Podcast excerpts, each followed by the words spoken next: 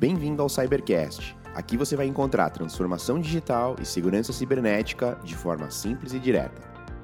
Agora, a próxima dimensão que a gente precisa entender aqui, né, são as tecnologias e sistemas de defesa para detectar, tá? Detectar quando eu estou tendo uma intrusão, quando eu estou tendo um ataque, quando eu estou tendo uma tentativa, né, de, de, de ataque ou de intrusão, tá?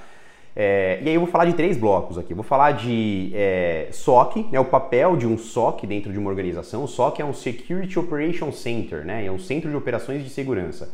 Eu vou falar de CIEM, que é uma ferramenta que o SOC precisa usar, na verdade, para fazer o correlacionamento de alguns eventos ali de segurança. Acho que é importante você entender também, em linhas gerais, aqui como que ele funciona, para que, que, que isso serve, tá?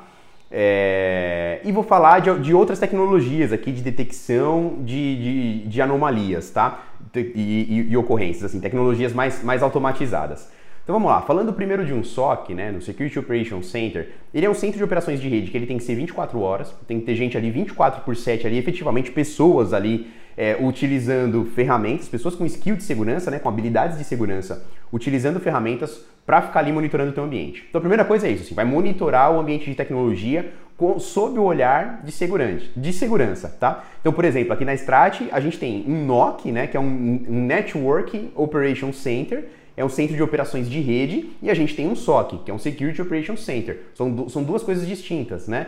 A equipe de, de networking, né, de, de infraestrutura, vamos dizer assim, é a equipe que cuida lá para monitorar se o backup está acontecendo direitinho, para monitorar se os patches de segurança estão sendo atualizados, para monitorar, é, para fazer as requisições de serviços ali de cliente, né? Então liberações de acesso, liberação de pasta, liberação de firewall e tal. Então é a equipe que cuida da infraestrutura, né? Cuida seu ambiente de infra, se ele está é, saudável, né? Com a documentação bem feita, atualizada e tal. Esse é o NOC.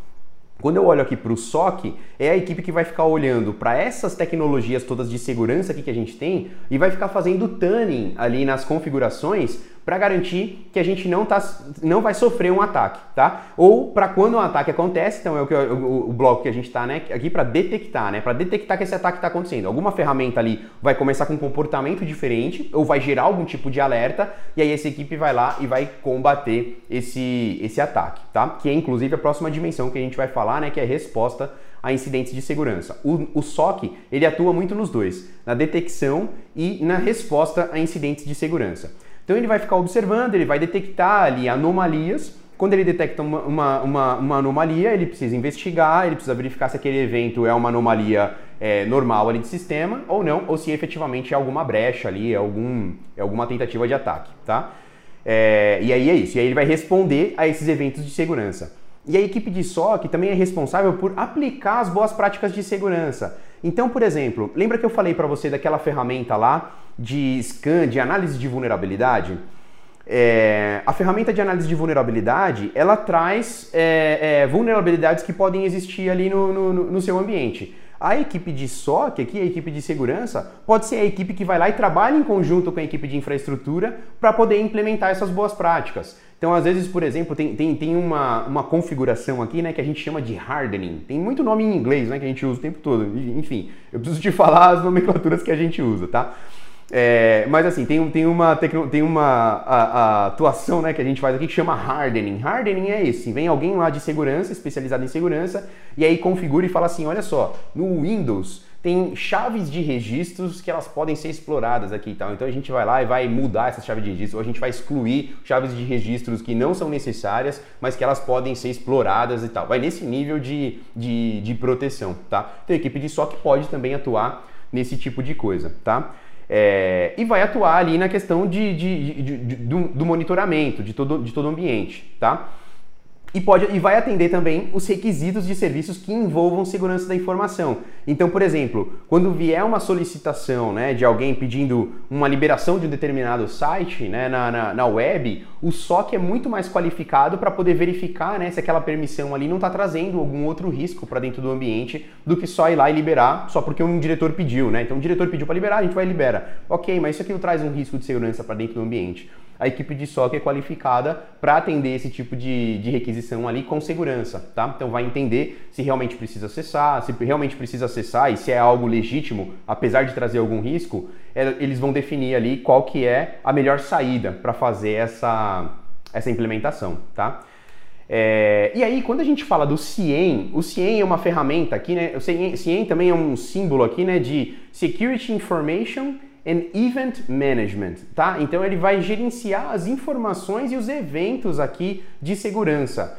Por que, que isso é importante? Olha só, a gente falou de uma porrada de tecnologia diferente, né? Então eu tenho scan de vulnerabilidade, eu tenho ferramenta de gestão de acesso, eu tenho ferramenta de, de, de, de permissionamento, eu tenho endpoint, eu tenho firewall, tudo isso gerando informação, gerando log, gerando informação para auditoria. A equipe de SOC não consegue ficar analisando tudo isso de forma pontual, esporádica e falar assim, ó, opa, aqui tá fazendo assim, aqui tá agindo lá e tal.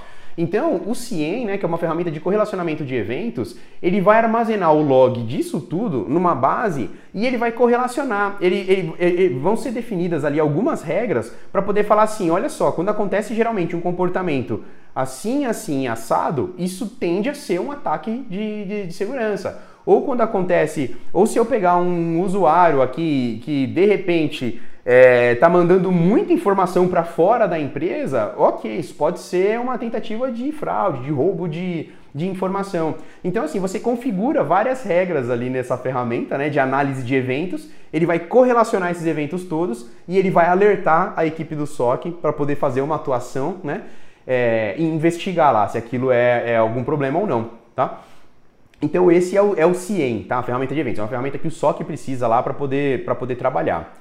E o último ponto aqui, que são as outras tecnologias de detecção de, de, de anomalias e ocorrências, eu queria falar de, de, de um tipo de solução aqui que também está ficando cada vez mais comum, ainda tem um preço elevado, vamos dizer assim, né? Então, obviamente, aquilo que eu falei da análise de risco, tá? A gente tem que olhar o impacto, probabilidade, ver, ver, ver o quanto justifica, né? mas são ferramentas que trabalham com base em UBA, né, que é User Behavior Analysis. Né? Então ele faz uma análise do comportamento de todo mundo que está usando ali a rede e ele faz e ele usa inteligência artificial para poder bloquear determinados tipos de ação. Então, um, exem um exemplo, né, até que eu, que eu citei agora falando do CIEM é esse. Só que em vez de, de ser o SOC que vai fazer, a ferramenta vai fazer aqui automaticamente, né? Então é isso, assim, ó, de repente é, um, um, usuário da TI lá um, foi, foi, foi demitido, né? E aí de repente foi criado um novo acesso dentro da, da rede, então esse usuário, antes dele ser demitido, ele criou um usuário lá para ele mesmo, é um, um outro usuário, né, escondido ali com outro nome diferente.